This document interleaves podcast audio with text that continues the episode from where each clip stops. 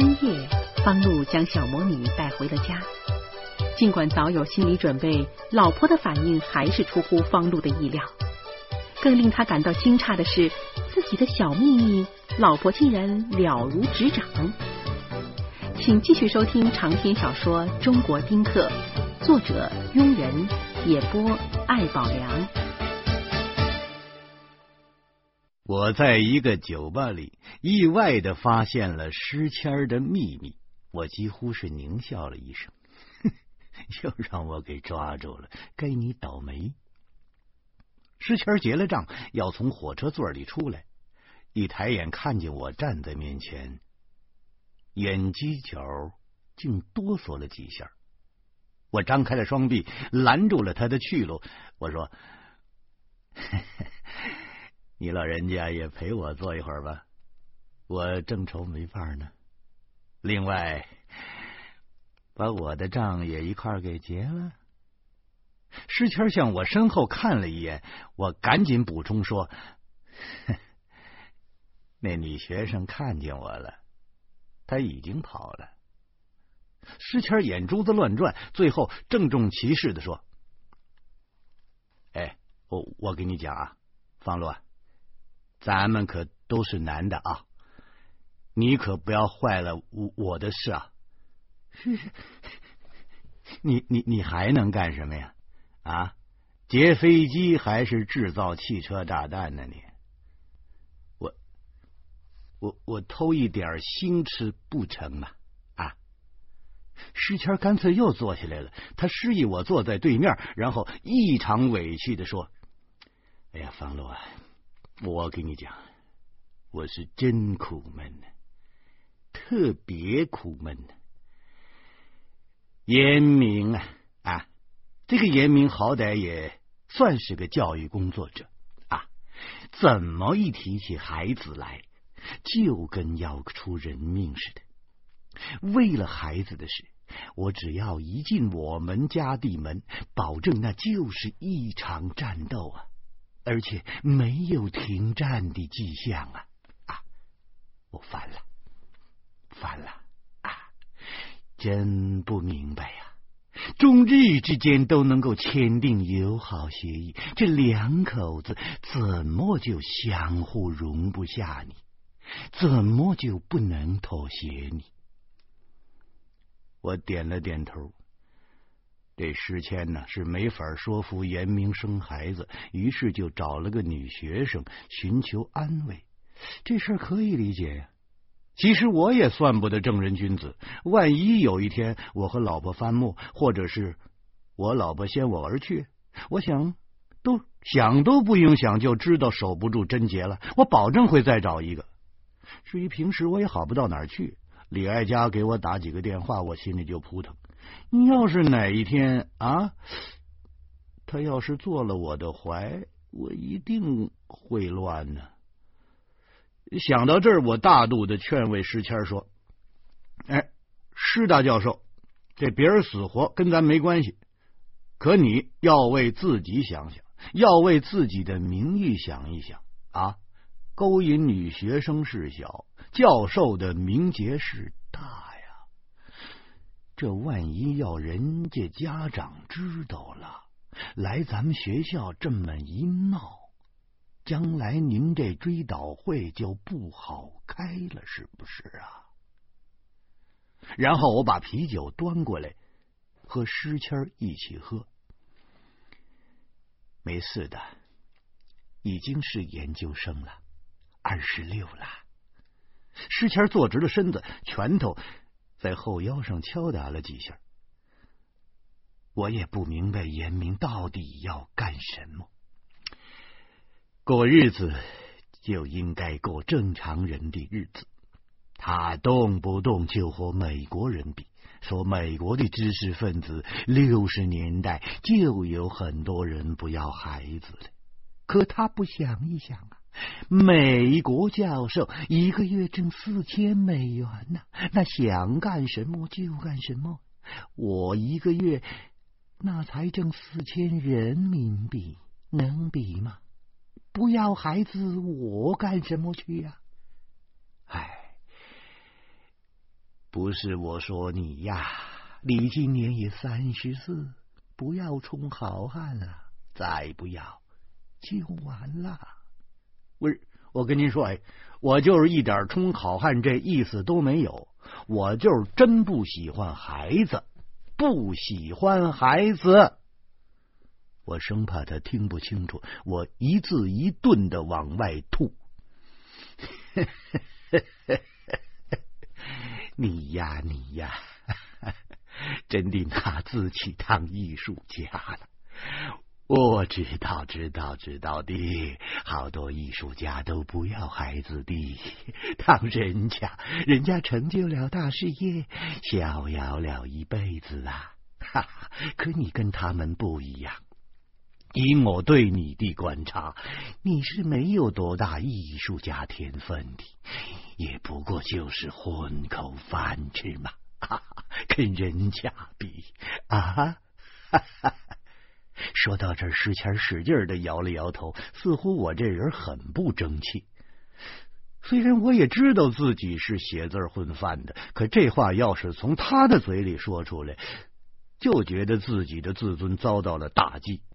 我说：“要我告诉你啊，和叫花子比较的人，那比叫花子强不了多少，而且一不留神就成了叫花子；和大人物比较的人，比大人物差不了多少，而且稍微加把劲儿，没准那就成大人物。你呀，你就是胸无大志。”石谦眨巴眨巴眼睛，忽然笑着说：“哈，我我就是叫花子啊！哈，咱中国人这收入水平，不是叫花子是什么？哈！但我也告诉你，你是玩文化的，你应该知道，不要孩子不符合咱们民族的传统观念呢。”是要被社会所唾弃的呀，早晚你是要后悔的呀！啊呸！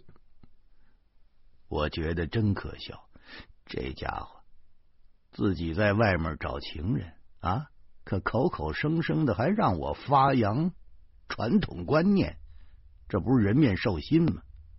我说传传统，哼，什么叫传统？中国人的传统，那就是女人裹小脚，男人梳辫子。你怎么不让你们家严明裹小脚啊？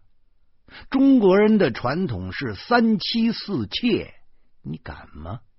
中国人的传统是孝字当头，父亲死了要丁忧三年。你爹死的时候，你丁忧了吗？你别拿传统吓唬人。传统的作用，那就是用来突破的。一个民族不能突破自己的传统，早晚要灭亡。一个人天天喊着遵守传统，要么是没出息，要么就是瞪着眼睛说瞎话。我说到这儿，石谦恼怒的站起来了。我就没有出息了，我就宁肯没有出息了，我就是要一个孩子了，我。说到这儿，他的手机响起来了。石谦没好气的嚷嚷着说：“我我和方路那狗东西在一起呢。”哎，喂啊！你不信？哈哈！你不信你自己讲。说着，他狠命的把电话塞到我手里。我只得接听，估计是严明。哎呦，一不留神，竟然给石谦还做了一回挡箭牌。真不知，可出乎意料的是，这电话里竟然传出了我老婆的声音。喝酒呢？啊，是是啊，我自然而然的说：“哼，喝，喝吧，早晚喝死你。”说完了，老婆就把电话给挂了。我我愣愣的注视着诗谦。一时间竟然糊涂了。诗谦抢过了手机，说：“哎呀，贱女人！哎，不给我生孩子，却天天追在后面。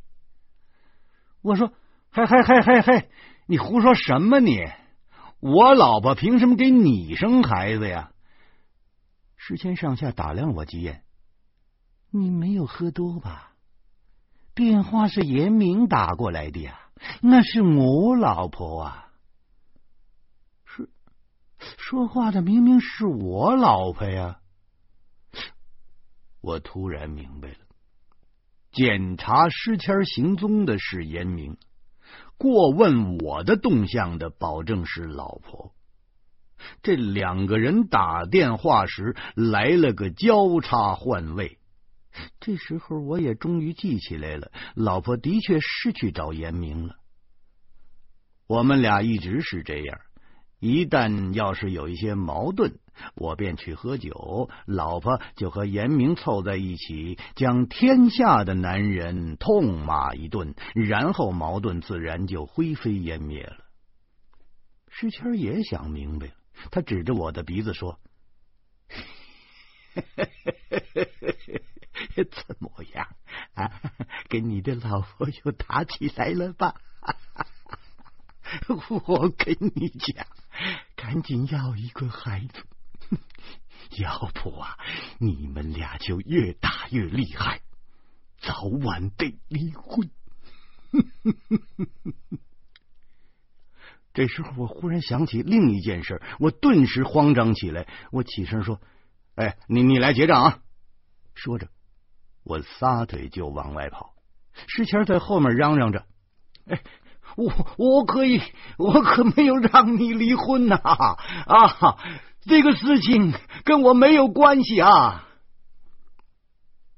我跑出了酒吧，我心里想的不是离婚的事我和老婆一时义愤，相继出走，却把豆豆跟小魔女关在家里头了。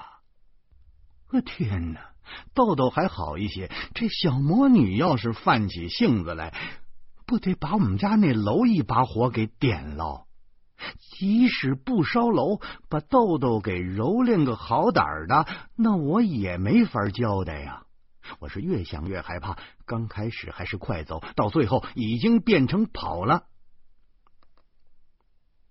深夜，街道清冷而阴森。路灯的背影里全都是阴谋，我放足狂奔，路灯将我的影子翻译出无数种版本。风抽打着我的耳朵，一股股冷气在鼻孔里乱窜，一阵阵担心化作汗水顺着鬓角流进脖子。这两天碰上的邪事忒多，我真害怕附近的联防队会把我当成刚刚得手的贼。没准幺幺零就在后边跟着呢，但我顾不得那么多了，必须马上回家。我更怕小魔女，因为这丫头是什么事都干得出来的。冲到小区门口，我看见一条黑影从另一个方向跑过来，我惊讶不已。这年头还能有比我更滑稽的人？黑影顷刻间就冲进了。我竟险些笑出来，那个黑影竟然是老婆。我们俩相互看了一眼，又同时看了看楼上。我知道，老婆跟我琢磨的是一件事：豆豆跟小魔女都有作案的可能。现在是凌晨四点，依然没有电梯。我们俩摸着黑在楼梯间里转悠。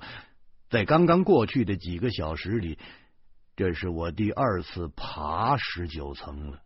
爬到十二层的时候，我真是上不去了，于是一屁股坐在楼梯上，向老婆挥手：“哎呦，你你先上，我我端后边，有情况马马上报告。”你想得美！你我老婆也坐下了，显然。她不敢独自面对小魔女。她说：“我问你，你想让小魔女在咱们家住几天呢？啊，你想让豆豆在咱们家住几天呢？我跟你说啊，今儿你要是不说清楚，我明儿可就回娘家去。你放心，不用你向我妈赔不是。什么时候孩子走，我自个儿回来。”我就我捧着腮帮子，我说：“哎呦，这这豆豆的事儿好办呢，不是明天我就给老妈打电话了吗？让她赶紧回来。这我妈不是终归还是豆豆的奶奶，她能不管吗？顶多咱们每个月再多给她几百块钱。哎呀，至于这小魔女嘛。”这时候，我老婆决绝的说：“我我宁肯留下豆豆，我可不愿意不愿意要这小魔女。”我说：“，找林娜，小魔女的事儿啊，必须得找林娜。我明儿就去找她。放心，挖地三尺，我也得把她给找出来。这林娜总不至于也跑到西班牙去吧？”说到这儿。我悠然的叹了口气，哎，豆豆他妈让拉登给害了，方志被起诉了，徐大光给抓起来了，林娜失踪了。短短的几天的功夫，这个世界好像已经乱套了。相比而言，只有我和老婆还算踏实。想到这儿，我幸灾乐祸的毛病又犯了。我说：“ 哎呦！”哎呦，老婆，老婆，咱俩千万别闹了。这俩孩子住几天就住几天了，你没看见吗？嗯，咱这周围的人呢都在倒霉呢。咱要是帮人家养几天孩子，那就是积德消灾了。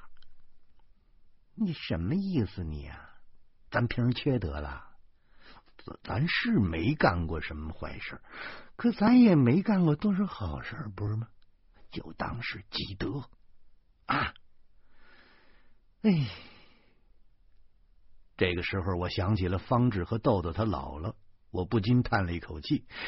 按方志和豆豆他姥姥的逻辑，豆豆他妈去世不应该怪拉登。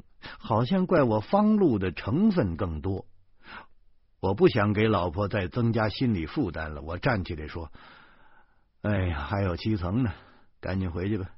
还不知道那俩小祖宗啊，把咱家给折腾成什么样了呢？”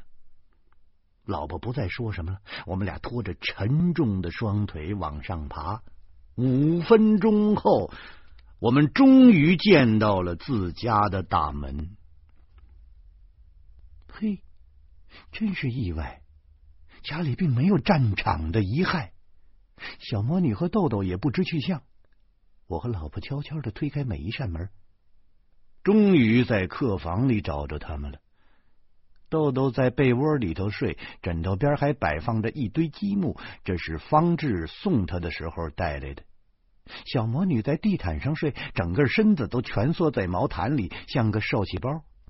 我的笔记本就在小魔女的身边摆着，电源线还没拔呢。小魔女在临睡前一直在蹂躏他。我和老婆对望一眼，也说不出心中是个什么滋味：奇异、惊愕、侥幸、不解，反正是兼而有之。两个孩子睡了，我们的眼睛。也睁不开了，我和老婆顾不得感慨人世的变幻，赶紧上床睡觉。临睡前，我脑子里只有一个念头：哎，今天是从凌晨开始的，长久下去，保证我会被他们累死。我死了，我老婆就成遗孀了，我辛辛苦苦攒下的钱就要成别人的了。这个想法刚刚萌生，我就睡着了，是吓着了的。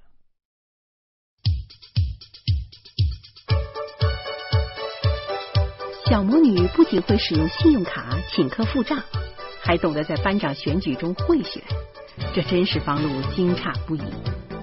夫妻二人整日疲于奔命，他们不得不向老妈求援。欢迎您在明天同一时间继续收听长篇小说《中国丁克》。